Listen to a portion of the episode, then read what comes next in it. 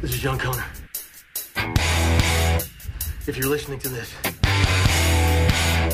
you are the resistance.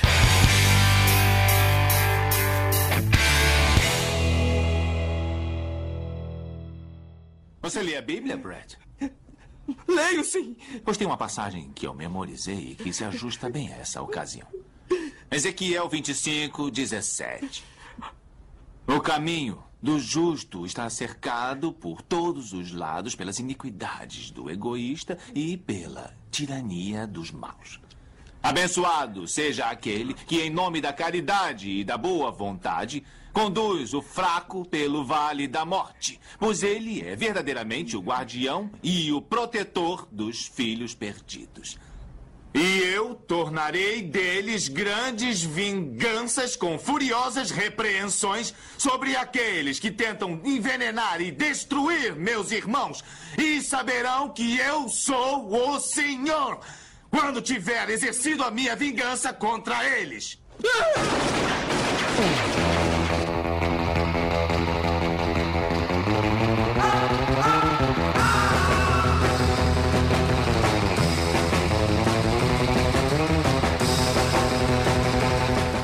Fala Resistência, RP Off no ar e hoje a gente vai falar sobre filmes que edificam.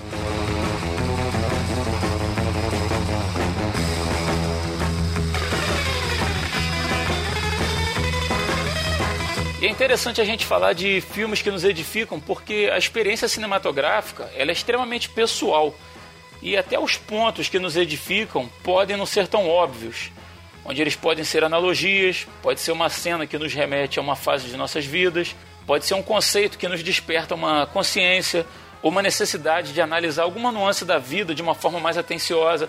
Ou seja, a experiência de se tirar alguma coisa que nos edifique quase sempre é muito subjetiva, né? E o que é edificar? Quando a gente fala de uma experiência humana e não espiritual. Fala aí, Will. Olha, quando eu penso em edificar, eu penso em algo que acrescenta para mim.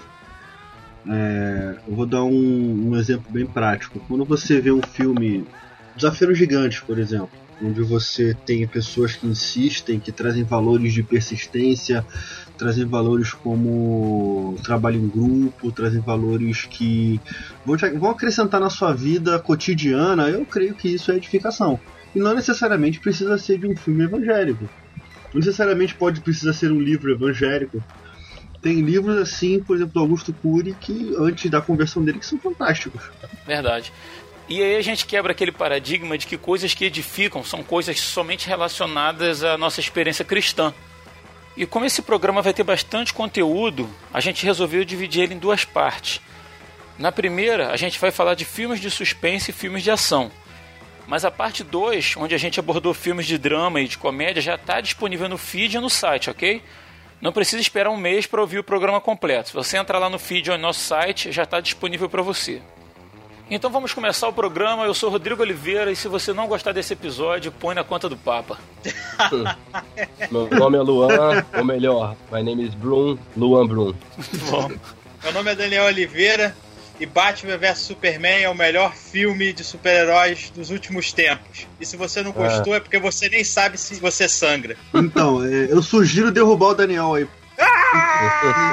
Mas eu, o host também gosta do filme, então tá tudo certo. Então, então alguém derruba o host aí, pá, não, não dá pra derrubar o Eu ia falar que nem Deus afunda esse navio, mas melhor não. É, melhor não, né?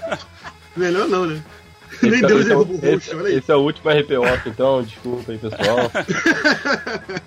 Fala galera, aqui é o Will Soares e eu ia colocar It, mas eu não vi nada de edificante no palhaço assassino. Eu acho justo.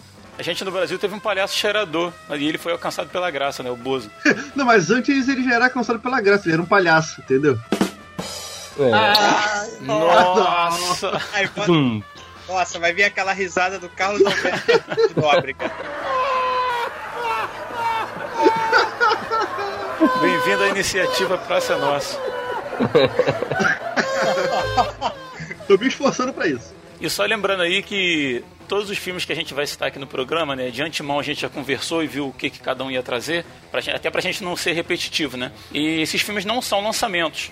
Então, assim, os nossos comentários a respeito do, dessa experiência que a gente tem com esses filmes, elas vão inevitavelmente conter spoilers, né? Então, assim, se você. É, não vem, não vem reclamar de spoiler, Cara, não. Não vem reclamar de spoiler. Spoiler pra lançamento, Vai cara. ver- Filme de 5, 6 anos, ninguém tem direito de reclamar, É, não. não. O cara vai reclamar Eu- de spoiler de Titanic, cara. Para, né? Porra, Spoiler, spoiler de é Narcos. histórico, né? Não, Spoiler de Narcos. Não, teve um cara que viu. Viu a paixão de Cristo e ficou revoltado, porque falaram que Jesus era crucificado no final.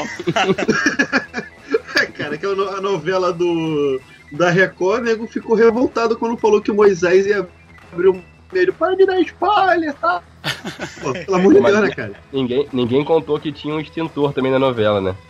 Ah, não, mas isso aí, É, cara. verdade, verdade. Record, né, cara? Cara, padrão recorde de qualidade. Nunca foi um primor de, pra fazer novelas, né? É, Só avisando a você, amigo ouvinte aí, que os links com todos os trailers do- dos filmes que a gente citar vão estar na postagem do episódio, tá bom? Só entrar no nosso site é resistenciapodcast.com e na descrição do episódio tem os trailers para você assistir. Os links dos trailers, na verdade. E para começar aí a falar dos filmes, vamos falar sobre os que estão na categoria suspense. Vamos começar aí com o Luan. Fala aí, Luan, qual o filme de suspense que você escolheu aí? O que que esse filme trouxe aí de, de certa forma edificar a tua vida aí? Bom, o filme que eu escolhi pra suspense foi O Quarto de Jack.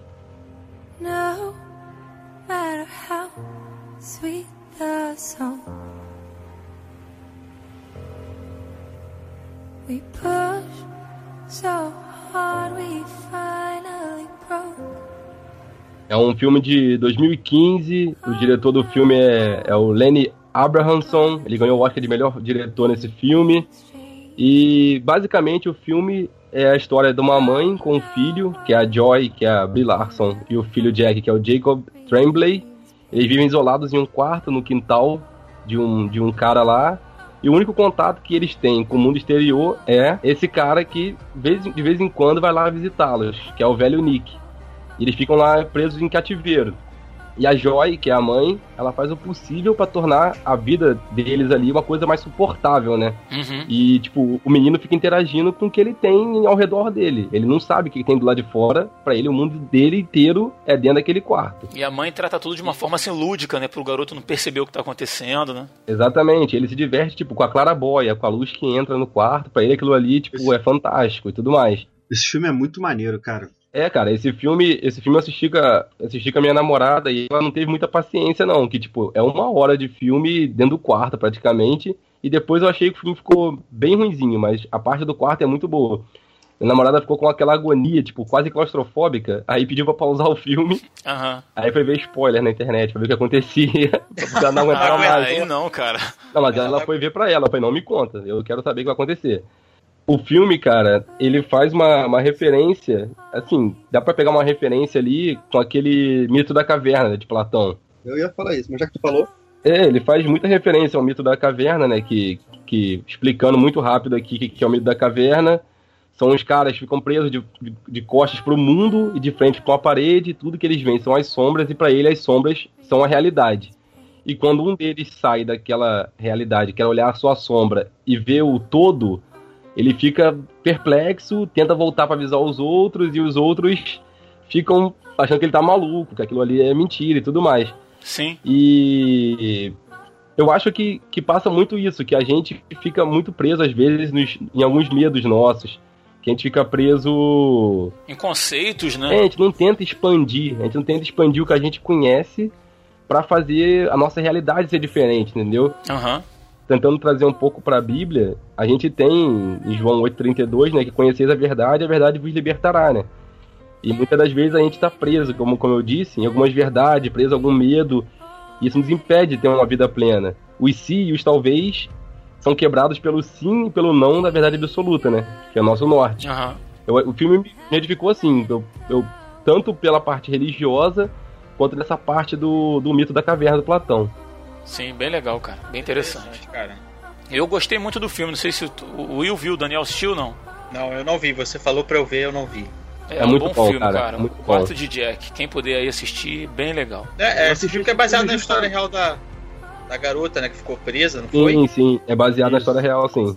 Não, o que acontece? Esse filme ele é interessante porque, por mais que ele seja história real, a forma como a história é contada nessa primeira hora é justamente essa alusão ao mito da caverna mesmo, sabe?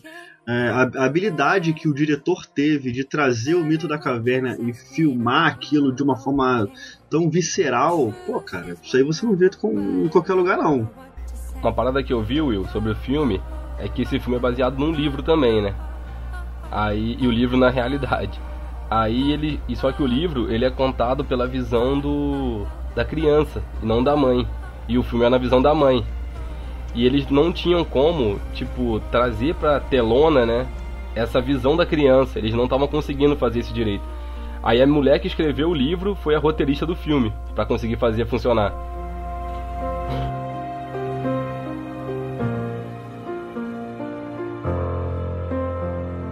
O filme que eu trouxe de suspense é Seven, Os Sete Pecados Capitais, do David Fincher.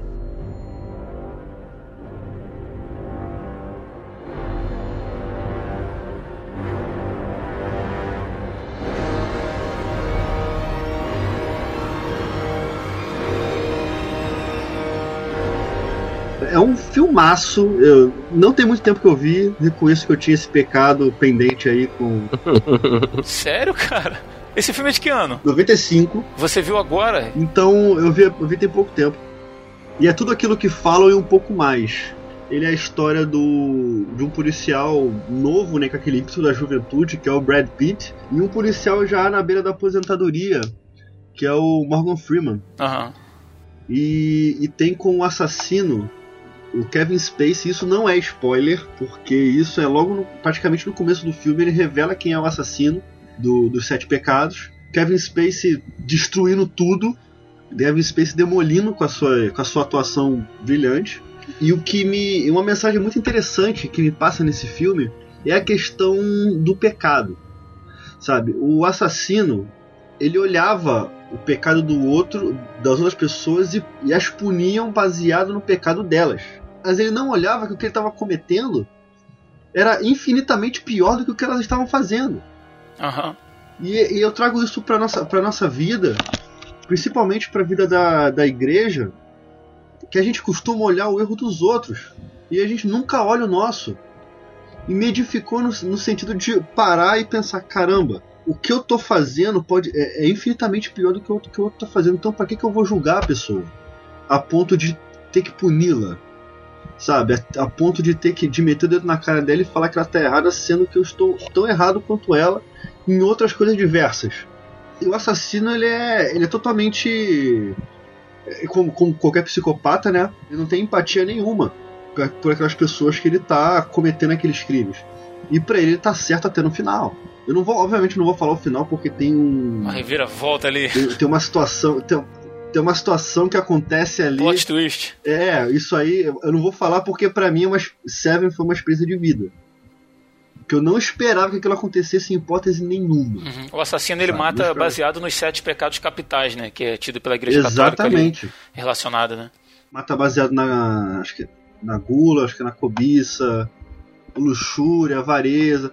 E ele mata baseado nisso, sendo que, cara, matar também é um erro.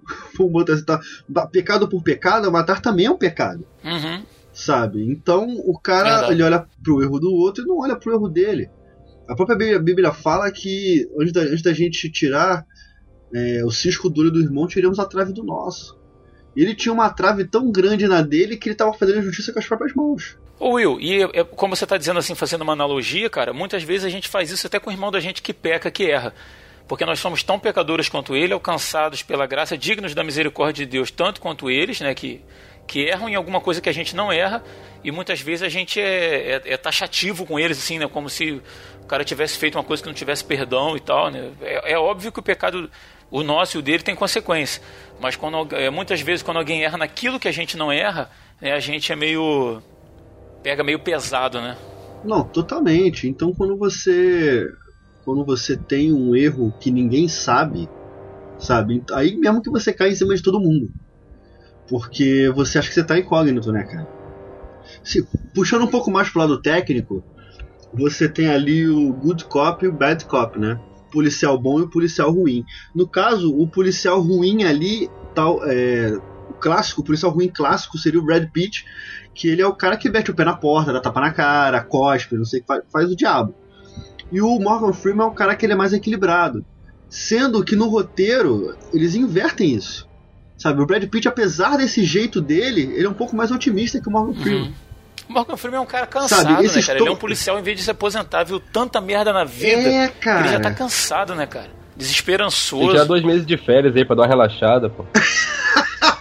Ô, tamo junto, irmão. Tanto que depois ele, do, do Seven ele foi ser Deus, né, cara? Ele tirou um tempinho de férias aí dando aula do Jim Carrey. Porém, todavia, isso é história.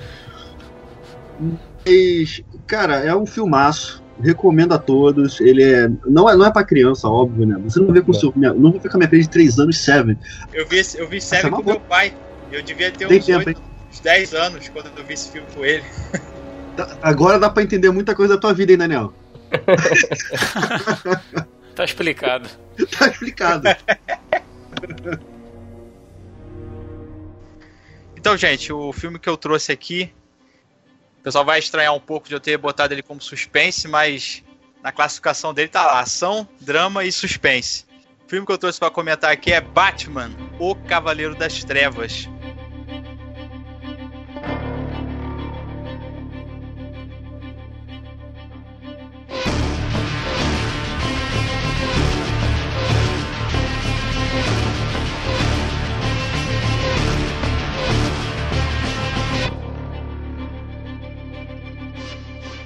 Então, o, o Batman, o Cavaleiro das Trevas, ele é uma sequência do primeiro filme, né? Dessa visão que o Nolan trouxe pro personagem, uma visão mais realista. E nesse segundo filme, né, o Batman dá prosseguimento ao seu projeto de trazer a ordem para Gotham. Né? Ele começou a bater de frente com, com os, os criminosos, né? Com toda a corrupção de juízes que estavam contaminando a cidade, parece até com o nosso país, né? E isso trouxe de novo é, a esperança, né? Para que policiais, juízes, promotores públicos voltassem a fazer a justiça, né? E acreditarem que eles podiam realmente tomar né, o, o poder né, de, de cumprir as suas obrigações e trazer justiça para a cidade.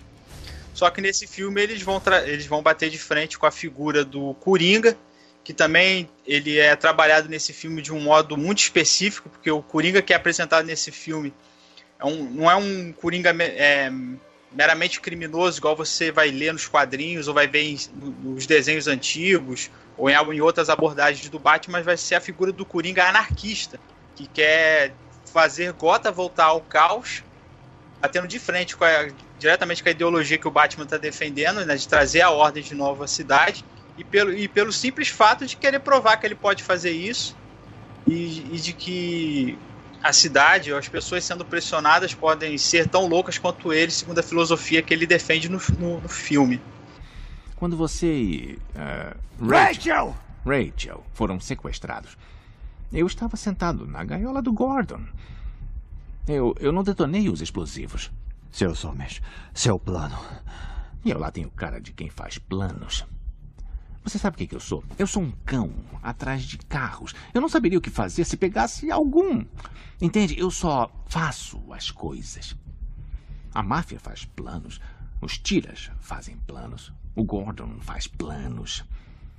Eles são cheios de planos. Esquemas para controlar o mundinho deles. Eu não planejo nada. Eu tento mostrar a quem segue planos como são ridículas as tentativas deles em controlar tudo. Sabe o que eu notei? Ninguém se apavora quando o plano corre de acordo. Mesmo que o plano seja horripilante, introduza um pouco de anarquia. Perturbe a ordem vigente e então tudo se torna um caos.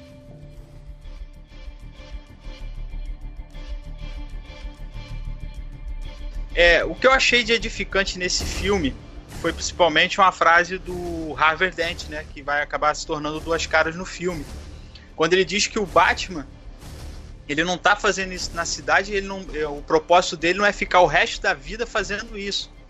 Ele quer que as coisas se resolvam e que ele possa pendurar o capuz dele e Gotham possa seguir. E eu achei interessante que isso é um desejo da sociedade. A gente quer que o juiz possa julgar com justiça.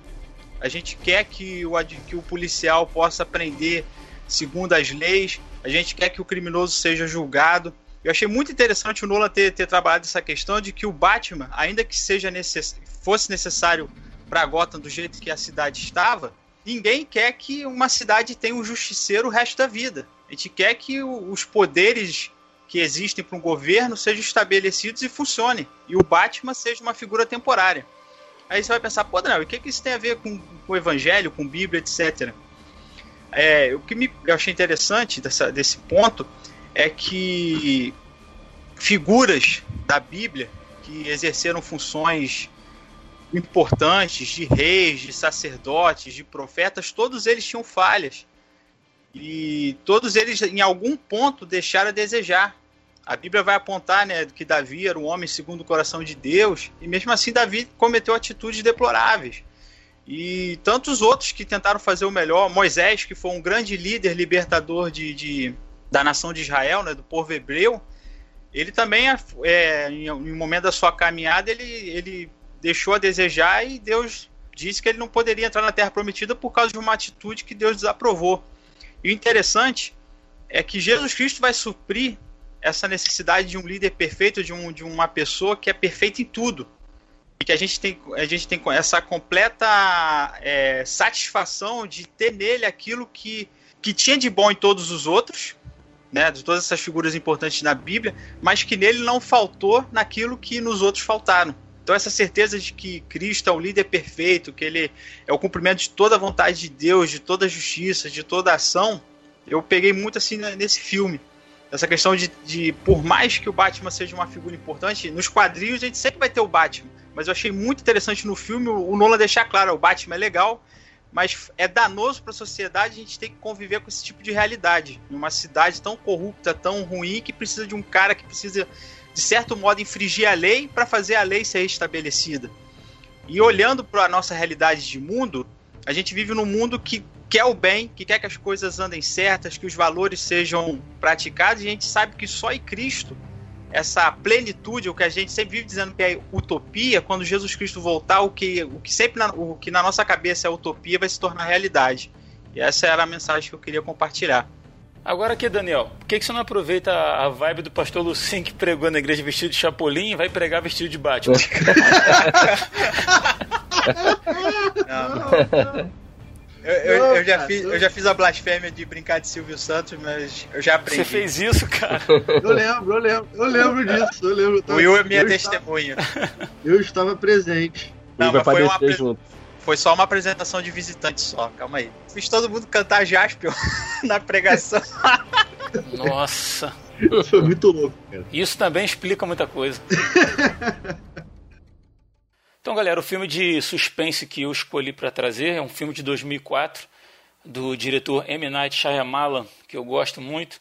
É o filme A Vila.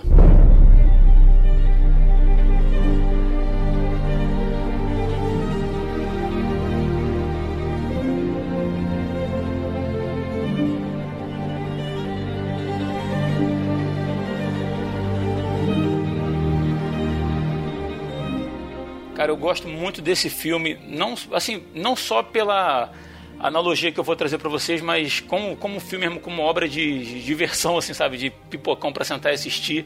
Como filme de suspense, eu gosto muito desse filme, cara.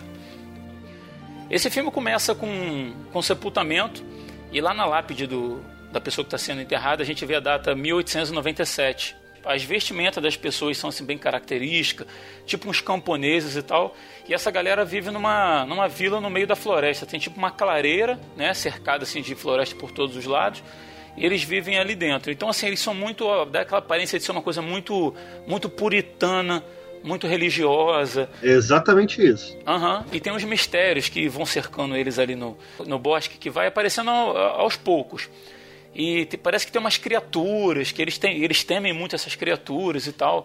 E eles não falam nem o nome, eles chamam de aqueles de quem não falamos. E o medo de ser uma, da, uma das vítimas dessas criaturas faz com que nenhum deles se arrisque a entrar no bosque. Né, eles estão sempre longe dali e tal. E a história vai rolando. E de vez em quando, quando essas criaturas invadem a, a vila, eles se escondem. Tem aquele clima de suspense muito pesado e tal. Eu não vou aqui discorrer sobre o filme todo, isso vai acontecendo esse mistério dentro da vila e esses mistérios vão sendo revelados aos poucos. Então, assim, não tem para onde ocorrer sem dar, sem dar spoiler do, do final do filme. Em uma determinada cena, um jovem ele é ferido e há uma votação para saber se alguém iria sair da vila para conseguir medicamentos para esse jovem. E tem aquela coisa assim, poxa, se a gente deixar sair, a princípio a desculpa é de que seria muito perigoso sair dali de dentro e não poderiam e tal, e uma menina cega, ela se habilita para ir. E estranhamente eles permitem que ela saia da, da vila, né, que ela adentre a floresta e ela vai. E quando ela chega num determinado ponto, ela encontra uma grade, depois de andar muito dentro da floresta, de outras coisas acontecerem e tal, não vou falar aqui, mas ela encontra uma grade, uma, uma cerca de metal. E ela pula essa cerca e ela encontra um carro de patrulha, tipo uma, uma polícia, um policial florestal, vamos botar assim. Só que nos dias de hoje. Ou seja, aquele grupo estava fechado lá dentro da floresta durante muitos anos, se reproduzindo, nascendo né, ali dentro, não chegava ninguém novo, eles não saíam. Se reproduzindo. Eles se reproduziam, pô, são seres humanos. São bactérias. Né?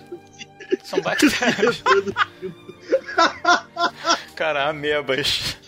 Se reproduzindo. Então vamos lá. Eles iam tendo filhos, iam crescendo ali dentro e tal, e não permitiam sair dali. E quando a menina chega lá do lado de fora, é, na verdade o que tem lá é o mundo que a gente vive, que a gente conhece. E eles dizem lá, o guarda conversando com o outro lá, que para não deixar ninguém passar por ali, que ali teve um problema há muitos anos, e que inclusive as rotas de avião foram desviadas daquela floresta para não perturbar a paz dos animais e tal, não sei o quê. O filme tem muita coisa que eu não contei. Quem não assistiu, acho que vale bem a pena, embora você saiba do que vai acontecer no final. É. Mas a, a analogia que eu faço disso, assim, desde a primeira vez que eu vi, cara, é que a gente, nós cristãos, muitas vezes a gente vive a nossa vida cristã fechada nas igrejas, sabe? Nas nossas normas, nos, nos nossos dogmas. E a gente parece que se esquece que, que a vida acontece no mundo, é do lado de fora das paredes, né? E, e a gente se multiplica aqui dentro, né? Assim, meu pai me gerou, eu gero meus filhos e a gente vai vivendo ali dentro e a gente parece que se esquece do perdido lá fora, né? Quando o chamado de Cristo é para que a né? gente esteja do lado de fora da, da floresta, né? Assim como ele andou. É um erro viver assim. Isso me lembra muito aqueles. Até as vestimentas, a, a maneira como eles tratam a vida, me lembra muito aqueles Amish americanos, né? Que não usam, não usam eletricidade, não usam carro, não usam nada, vivem como se vivessem em 1850, né? Assim, como se isso fosse um, um sinal de santidade, né? De não se contaminar com o mundo, né?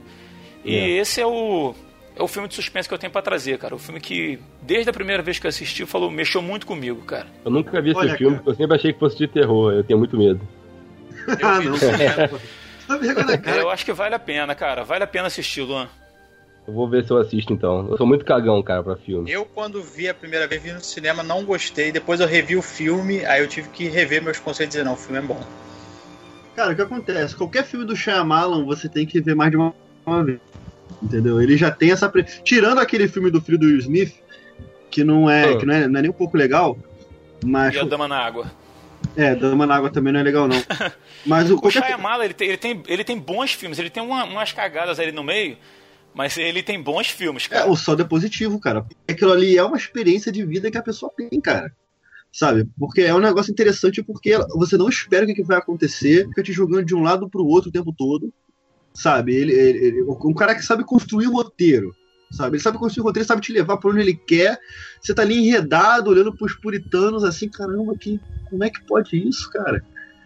Como é, que- como é que os caras são fechados? Ô Will, e normalmente ele escreve, roteiriza, produz e, di- e dirige o filme, cara.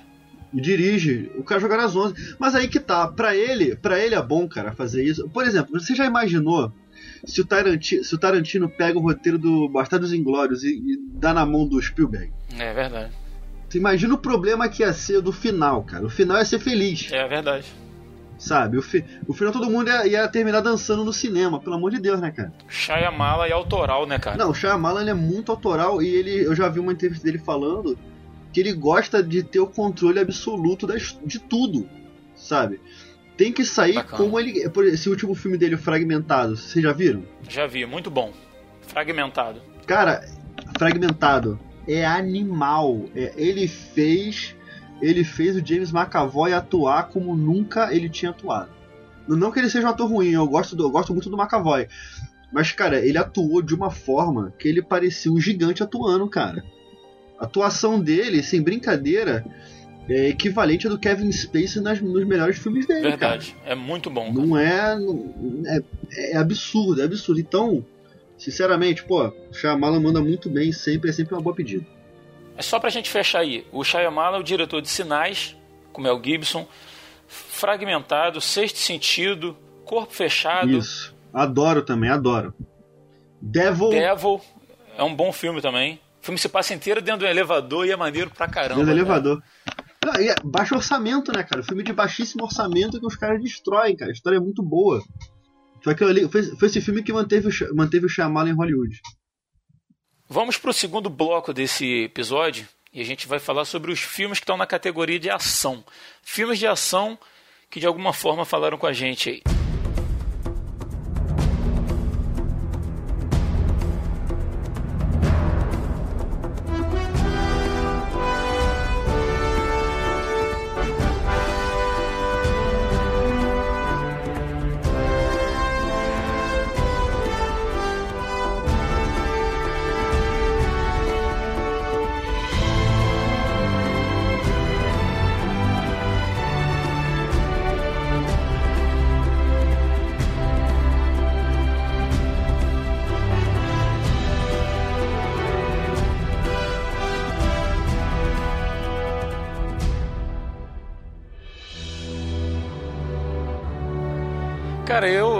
Começar isso aqui eu confesso para vocês que eu tive uma certa dificuldade de pensar num filme de ação que me trouxesse alguma moral. Porque normalmente, pô, cara, filme, filme de ação é tiro, porrada e bomba, né, cara? Não tem muito que.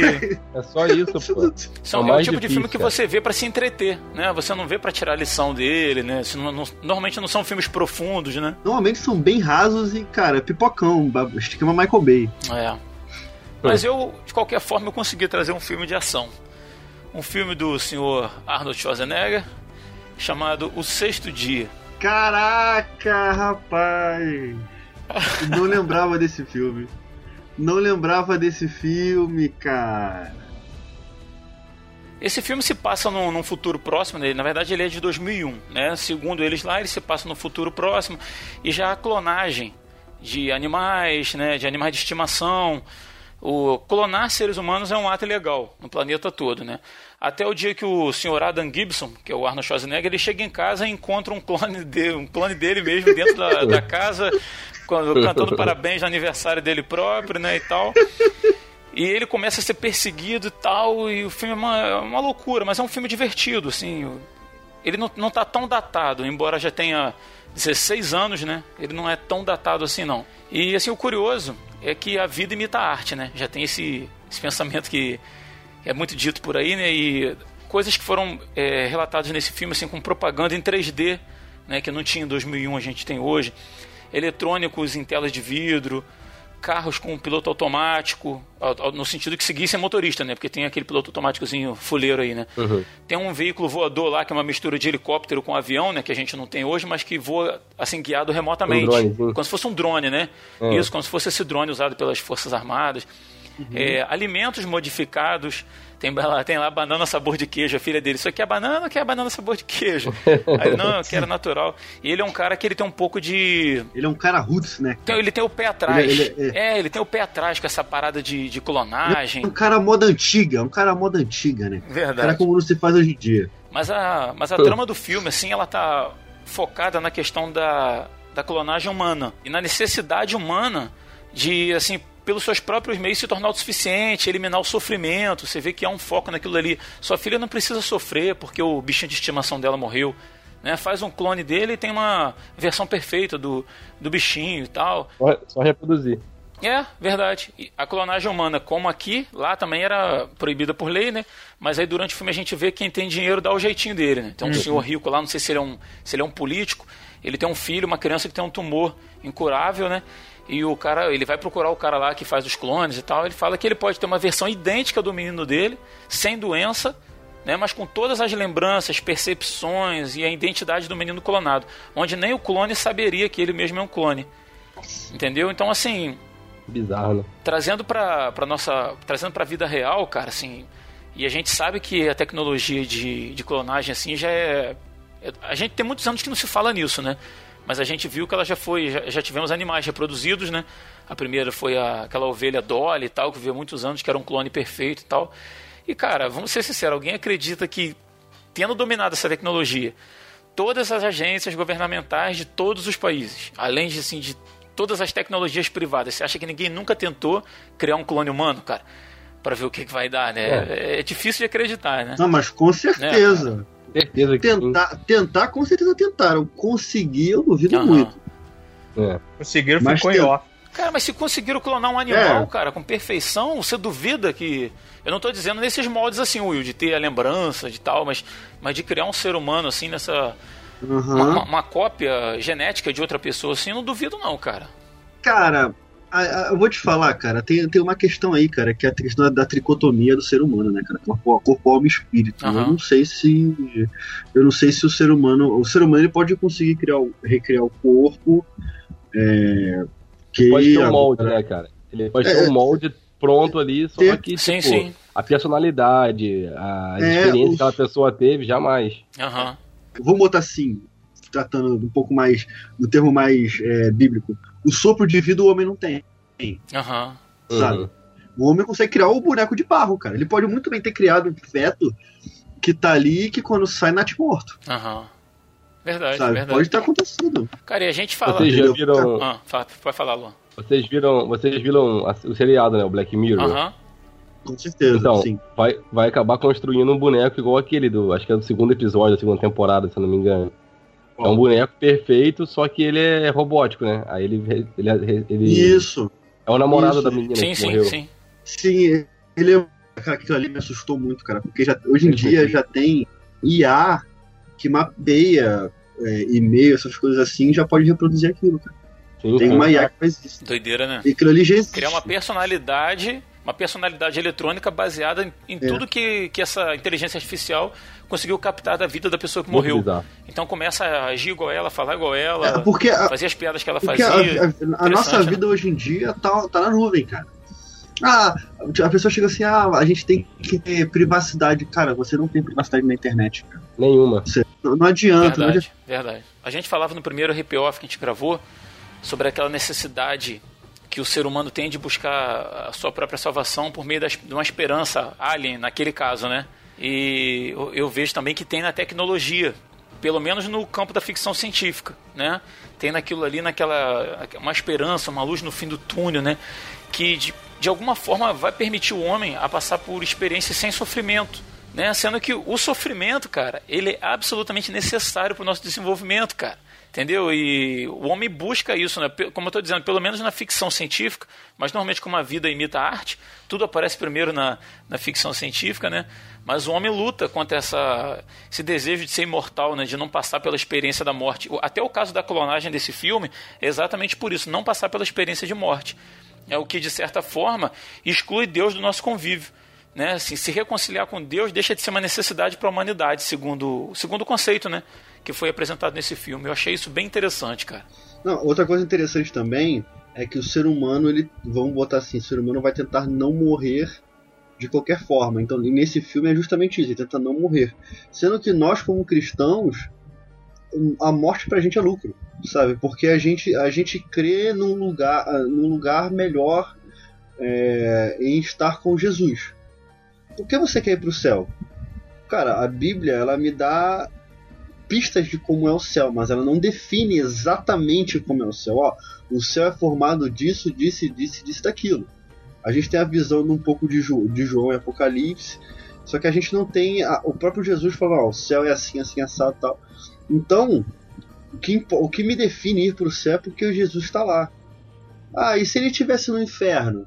Cara, se ele estivesse no inferno, o inferno não seria como, como ele mesmo fala que é.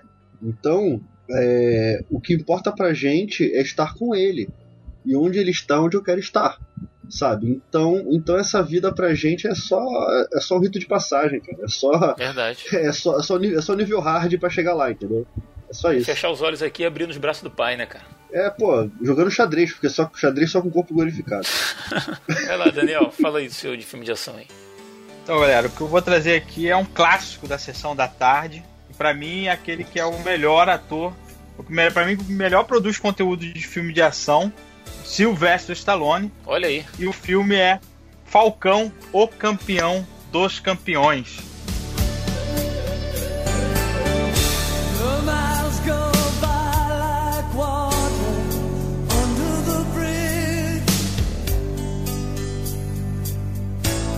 for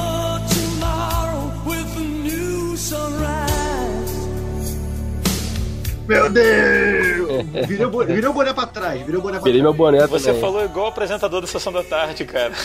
Na sessão da tarde de hoje, Falcão, o campeão dos campeões. Uma turminha da pesada vai entrar em altas confusões. Como é que é o nome do lugar, cara? Tinha um monte de da Então. Sessão da Tarde passava lá, tipo férias de verão, assim, cara. Palm Springs. Beverly Hills. Palm Springs. Palm Springs. Palm Springs. Se Palm Springs falasse. Mas fala aí, Dani. É, o filme conta a história do caminhoneiro Lincoln Hawk, ou Lincoln Falcão, como ficou conhecido aqui, né? A tradução aí do sobrenome dele. É o quê? A melhor dublagem do mundo. Daqui a pouco a gente comenta da dublagem. Olha só, olha só, só, um- só uma ressalva. Se você tá achando Lincoln Hawk ruim, lembre-se que quando ele fez o filme Cobra, ele se chamava Marion Cobretti. Não, e também tem outro também, ele já se chamou Tango. Tango. Tango e Cash. Lembra disso? O Sylvester Stallone pode ser um cara bom pra fazer filme, mas péssimo pra escolher nome pros seus personagens, né, cara? Então, o William Hawk. Ih, William Hawk, já me embolei com outro Olha personagem. aí. William, o, William Wallace. com o William Wallace. Então, o Lincoln Hawk, né? O Lincoln Falcão. e Ele é um caminhoneiro. Ele tá tentando restabelecer a- a- o relacionamento dele com o filho, né? A sua esposa está, está doente, está morrendo. E ele vai tentar religar essa. a- criar né, um relacionamento que ele não tem com o filho por causa de decisões erradas que ele tomou no passado e por causa de um difícil relacionamento que ele tem com o seu sogro. Aham. É, para mim o legal da, imagem, a, da mensagem desse filme que ela traz, normalmente a gente pensa que as pessoas que, no, que às vezes as pessoas que nos fazem mal, a gente pensa que perdoar é a coisa mais difícil, né? Ah, não, eu que perdoei, tanto que tem aquela frase, né? Perdoar é divino, né? E às vezes quando a pessoa que errou com a gente tem, ela quer voltar atrás do seu, do seu posicionamento, ou ir atrás dessa desculpa, ou tentar reconstruir aquilo que ela mesma destruiu, a gente, a gente também tem que pensar que isso é muito difícil. Porque o, o que você vai enfrentar de, de, de oposição, o que, que você vai ter que abrir mão para até entender a mágoa da pessoa que você, que você feriu, o como a pessoa vai te recepcionar. Eu acho esse filme assim, muito interessante isso, a paciência dele, porque ele sabe que ele não tem esse relacionamento com o filho. Então ele, no filme todo, o, o moleque trata ele mal pra caraca, tipo assim, de- desmerece ele como pessoa, chama, tipo assim, trata ele como se ele fosse um ignorante, como se ele fosse um brutamonte burro, ah, você é um caminhoneiro idiota. mas ele era um brutamonte. pô. E. É. Não, mas. Não, mas tem sentimentos, né? Ele, tem uma, ele é uma filho- pessoa. Fora, Meu filho fora ele é um isso, herói, né? Meu filho tem que ser um herói. Eu quero ver você falar isso na presença dele, ô. Não, Deus, jamais. Na, na presença dele eu ajoelharia e choraria. E assim, por muito tempo eu vi esse filme achando que o personagem do, do William Hawke ele só, só se afastou do, do filho por causa do, do, do sogro. Depois eu entendi que, que tinha algum um posicionamento dele, uma decisão que ele tomou errada de ir embora, de não ter enfrentado o sogro, que criou esse afastamento dele com o filho. E ele vai atrás disso de tentar resolver essa situação. Então essa mensagem é muito legal e às vezes pra gente que normalmente sempre se põe como uma pessoa magoada, como uma pessoa que foi ferida e que não quer abrir o coração para a pessoa que quer se consertar, esse filme traz o outro lado da pessoa que sabe que errou, que quer resolver, mas que precisa achar uma brecha, que precisa achar alguma algum filete de esperança para que ela possa voltar atrás no que ela fez. Porque a gente tende a pensar que o arrependimento né, dos outros pra gente que normalmente tá, que foi magoado, o arrependimento dos outros às vezes não significa nada. E às vezes essa, a gente como cristão a gente tem que ter isso, né?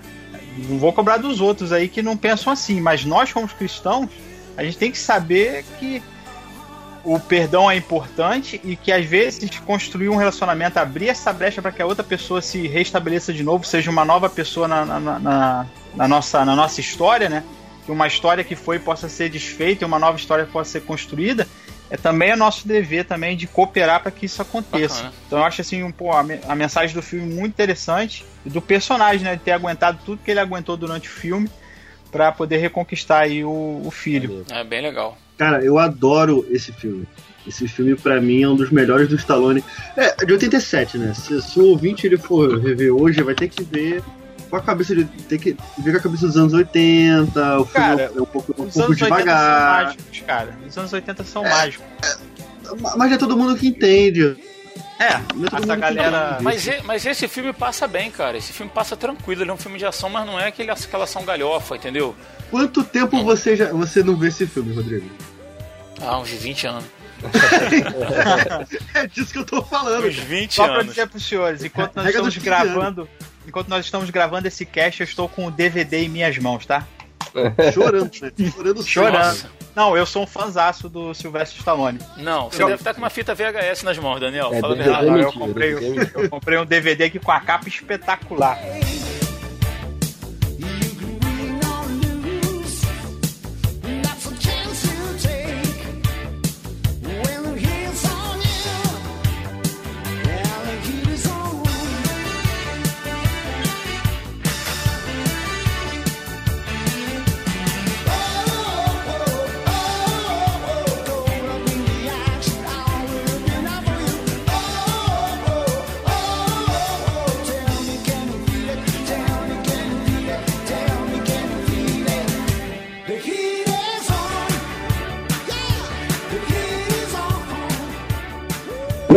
Emendar o meu. Não, calma aí. Não, eu vou, eu vou fazer o seu, Will. Ai, eu vou Deus. entrar pra você. Vai. Meu amigo Will, Ô, host, meu querido. olha Querido líder. a O que responsabilidade. ele vai trazer com filme de ação? Categoria ação. Já, já foi falado Arnold Schwarzenegger, Sylvester Stallone. O que que você tem pra trazer pra gente aí, cara? Olha a Se responsabilidade. tiver com Van Damme, vai dar ruim. Vin Diesel, não tô brincando. Vin Diesel não dá. É, coincidentemente ou não, eu tô no filme do Stallone, cara. Porque quando você fala em ação, você tem que trazer os mestres. Pô, você não vai trazer o Vin Diesel quando você fala de filme de ação, né? Então eu trouxe Rambo, programado para matar.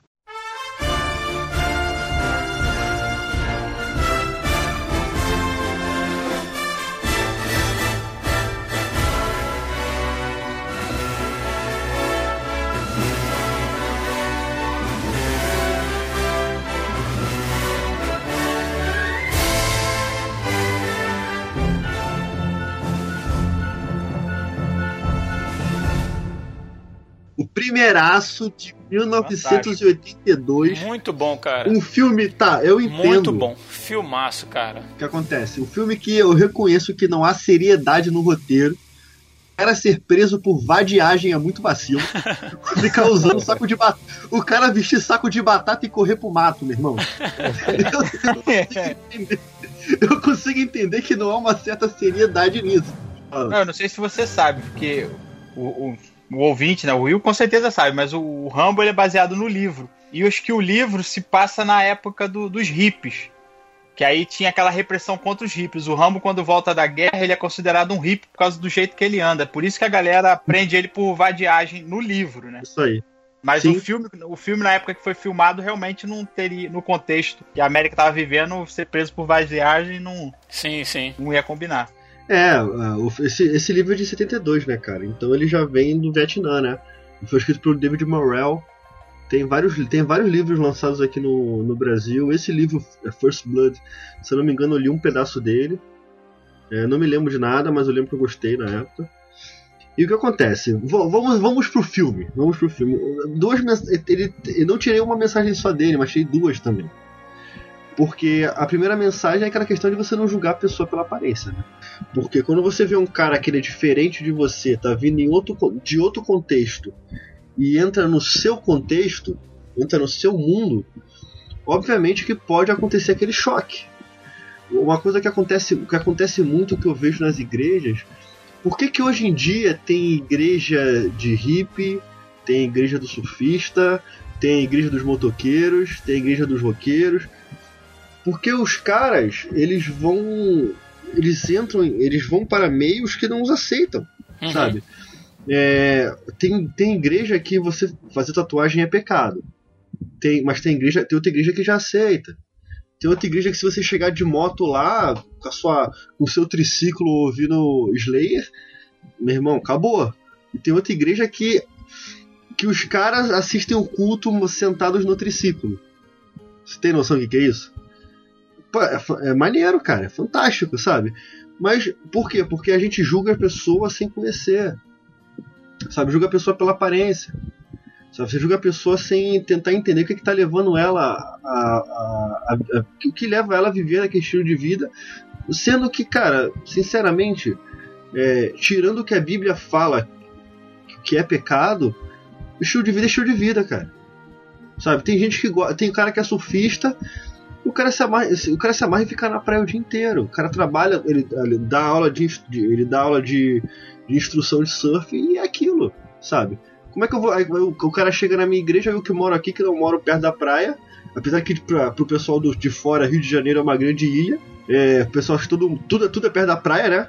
Quanto mais o Luan aí, que tá aí em Guapimirim da Serra, perto de Caxias, que é longe pra caramba. É longe daqui pra, é longe daqui, imagina de outros estados. Mas o Rio, de Janeiro- ouvintes, o Rio de Janeiro não é uma ilha, ok? Não tem a orla da pra... não tem a orla da praia e um vácuo atrás. Não, tem lugares onde onde, onde fica longe da praia. Só pra deixar claro pros ouvintes. O pessoal acha que o Will abre a porta da sala lá em Nilópolis e já pisa na areia da praia, né? Não é, pô, pô tá doido. Só pra situar o ouvinte que não conhece, o Will, ele mora na Baixada Fluminense, em Nilópolis. Ele abre a porta da sala e é assaltado. É outra região, entendeu? Com certeza. Cara, o que acontece? Aí o, o cara desse vai pra minha igreja, quando o cara chega na igreja, todo mundo olha assim assustado. porque O cara tá com dread, pele queimada e, e tipo assim, cara, quem é esse cara? Sabe? Não que, não que na minha igreja eles façam isso, porque na minha igreja, graças a Deus, eles são bem abertos a esse tipo de. as diferenças, entendeu? Não, não tem. Não tem, não tem essas questões assim de julgamento pela aparência.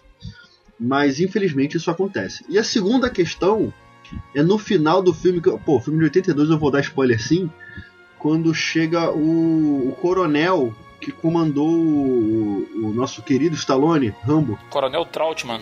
Coronel Samuel Troutman, vivido pelo Richard Crenna, ele chega pro Stallone naquela, naquela atuação. aquela atuação do final. Que as pessoas. Que isso é verdade. Eles. Eu acho legal, cara. Não, é, é, é maneira, mas tipo assim, sem a legenda não dá É pra. porque ele é torto. É. É porque parece que ele teve um derrame no rosto, facial, entendeu? Não, mas eu. Mas é, mas, é, bem- mas é bem dramático o final. Não, o que acontece? O Stallone, olha só. Esse final, sem a legenda, você não sabe o que ele tá falando. Ponto.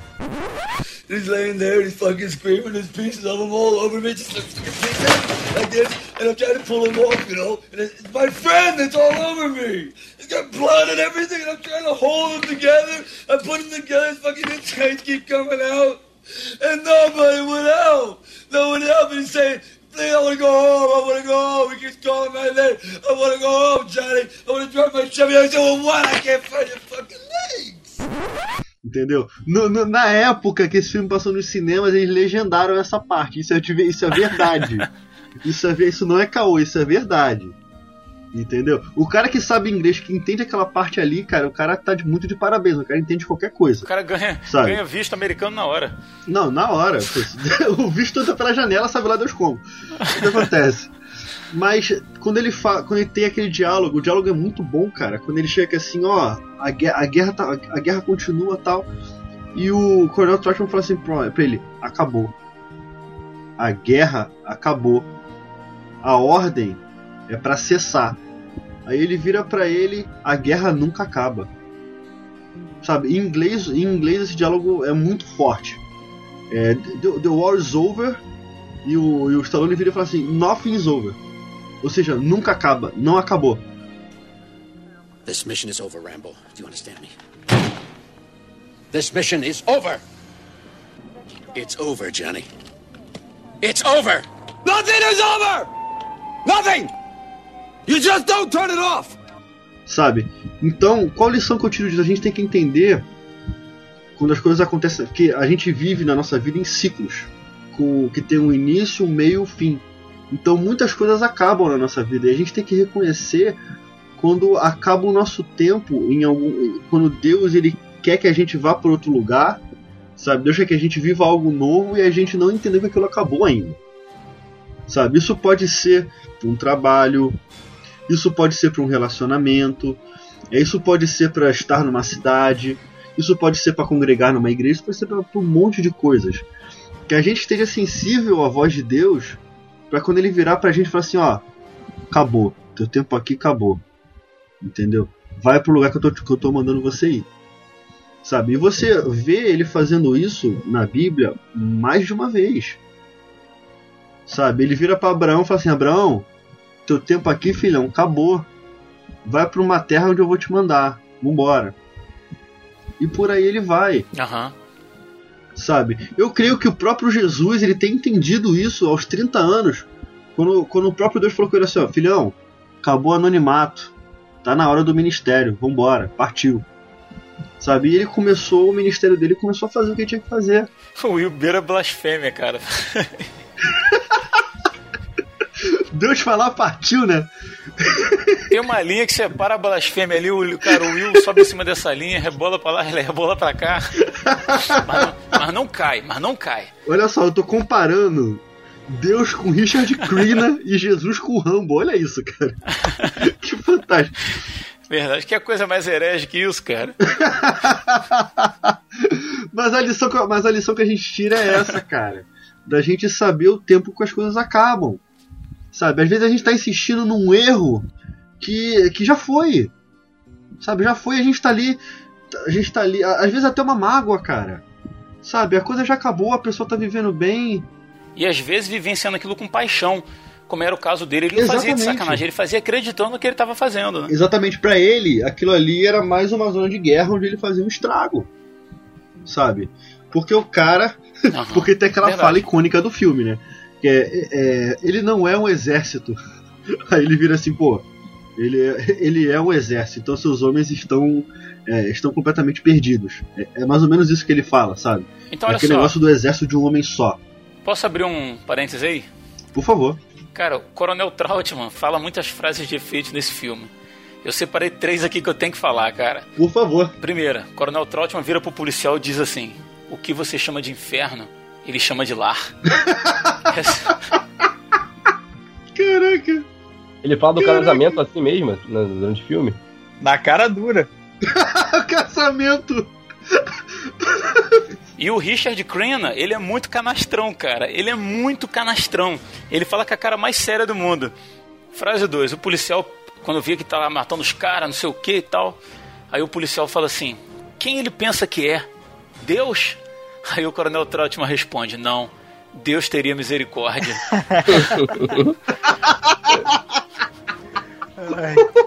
É um... E a melhor, e a melhor de todas, e a melhor de todas, frase 3. O policial diz que vai mandar 50 homens lá pra cima pro, pra floresta pra procurar o Rambo, né? Aí o coronel fala assim: Você vai mandar 50 policiais?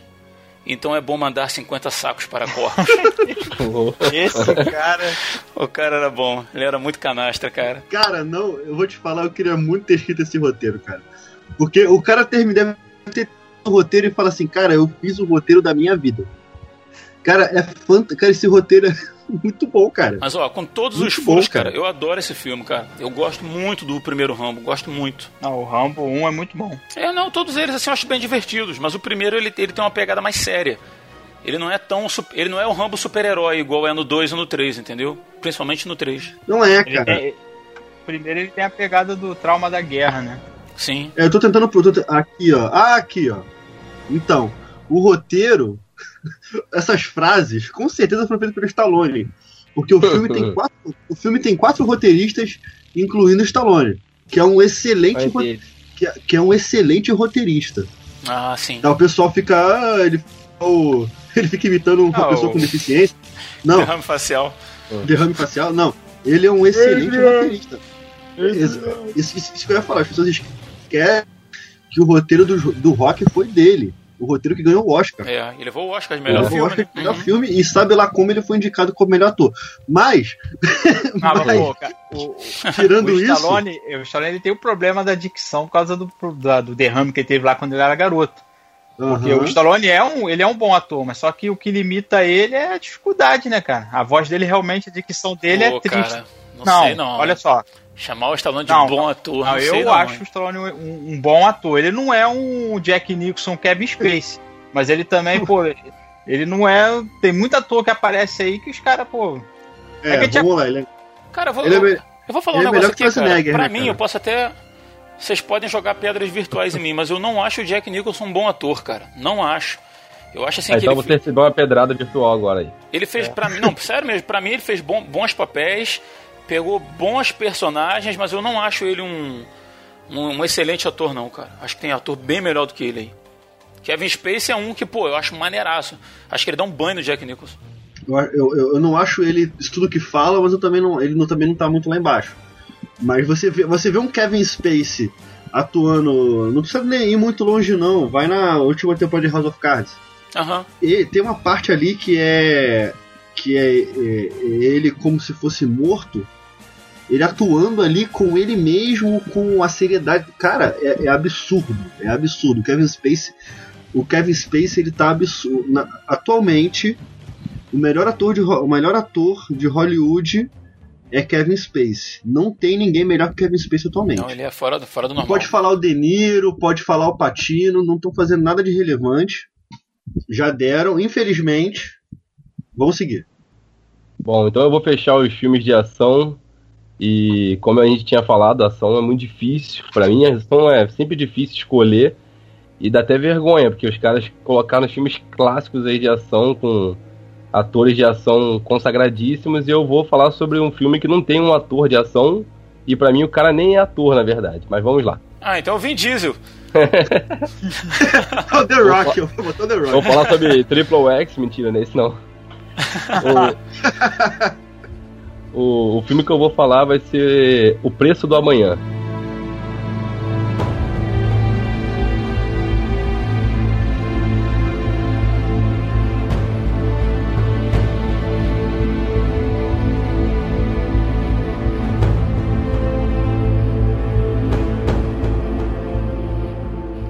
Filme ele é de, de 2011, ele foi dirigido pelo, pelo Andrew Niccol. O Andrew Niccol ele dirigiu Gattaca, tá? Que é maneiro pra caraca. Aham. E Show de Truman também foi dirigido por esse diretor. Truman é bom. Esse É gatão. muito maneiro. Então, nesse filme ele, eu falei que o cara não era ator, ele é estrelado pelo Justin Timberlake. Pera aí, maluco, tá cortando a fala do Luan toda aí, cara. Foi mal. Eu tava cantando aqui. Deixa o Luan falar, cara. Pô, você mal. não sei não tá, cara. O cara se empolga, pô. O cara tá lembrando de, tá lembrando de N5, de Five aí, pô. O Justin Timberlake com aquele cabelo de miojo dele. Mas no filme, a... um resumo do filme, né, que eles vivem num, num, num momento ali que o tempo virou moeda. E as pessoas param de envelhecer com, acho que com 25 anos, se eu não me engano. E é uma, igual você falou do outro filme aí, que é a questão de- do, do, do sexto dia, que é uma evolução da tecnologia e tal, e faz as Aham. pessoas pararem de envelhecer com 25 anos e você consegue recarregar, né, vida de com o tempo, com o aparelhinho que todo mundo tem lá. Aí os ricos, por exemplo, o cara que é muito rico, ele consegue ganhar décadas de uma vez só, e o cara que, que é pobre fica pedindo esmola, fica tentando, tendo que roubar a hora pra pra conseguir chegar até o final do dia. Então, basicamente é isso o filme, não tem muito mais que isso. O filme não é um primor de produção, mas dá pra tirar tem algumas coisas interessantes dele, É honesto. porque é, ele é honesto, porque Pô, Tipo, eu acho pra esse mim é- filme animal. Cara. é, mas tipo assim, não é um primor, não é um primor de filme, ó, que filmar, não é, é um filme muito bom, mas Mas, mas o conceito dele, essa questão de você comprar e vender tempo, é muito maneiro, cara. conceito, Não, o conceito é cara. Eu já tenho, eu já tenho que discordar do Luan já. Eu acho esse filme inacreditável. Esse filme é muito bom, cara. Tá. Como é que Ah, você cara, não gostou acho desse filme, médio. Eu acho médio, cara. Eu acho... Eu também, eu também não gostei muito, não. cara? Cara, eu Acho adorei acho esse eu- filme, cara. Acho que o Luan tá querendo dizer que ele não é aquele. Tipo assim, igual Não é- o Seven. acho Não é um filme que, não é um filme que quando apareceu ele foi uma revolução. Nossa, aquele Ah, filme é, que tu ah, não comentou. é, não é, ele é não bom, é. não é um filme que você vai perder o tempo. Que... Ah, pô, você vou perder, perdi meu dia assistindo esse Nossa, que trocadilho, hein? filme. Perdi meu tempo assistindo esse filme. Até porque você perder muito tempo, né? Vai que morre aí. Perdi meu tempo fazendo esse comentário.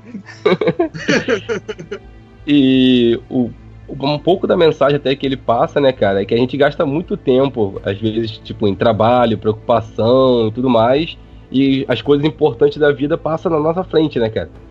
Quanto tempo, quantas vezes aí a gente não, já não deu importância mais, tipo, a música que tava tocando na rádio ou no fone de ouvido do que conversar com quem tá dentro do carro com a gente, ou apreciar uma, uma paisagem que a gente tá passando. Quantas vezes que a gente deu importância já também, tipo, um filme tá passando na televisão, ao invés de conversar com quem tá com a gente na sala.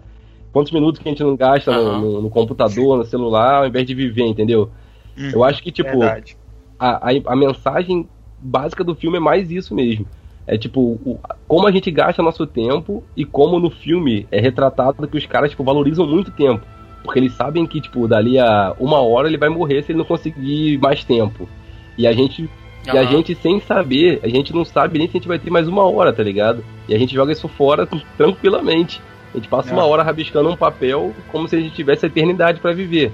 E, e até pra pra fechar até essa, essa a ideia do filme, eu vou usar até a frase do, do William Wallace, que tá sendo citado o tempo todo aí, que ele fala que todo homem morre, mas nem todo homem vive.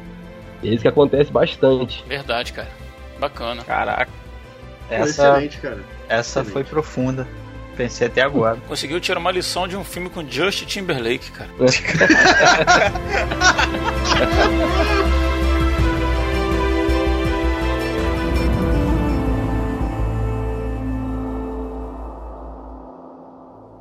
Então a gente chega ao final da parte 1 desse RP Off e a parte 2 já está disponível. Então dá um play lá para continuar esse papo com a gente, beleza? Eu sou Rodrigo Oliveira e se você está ouvindo isso, eu te espero na continuação desse episódio.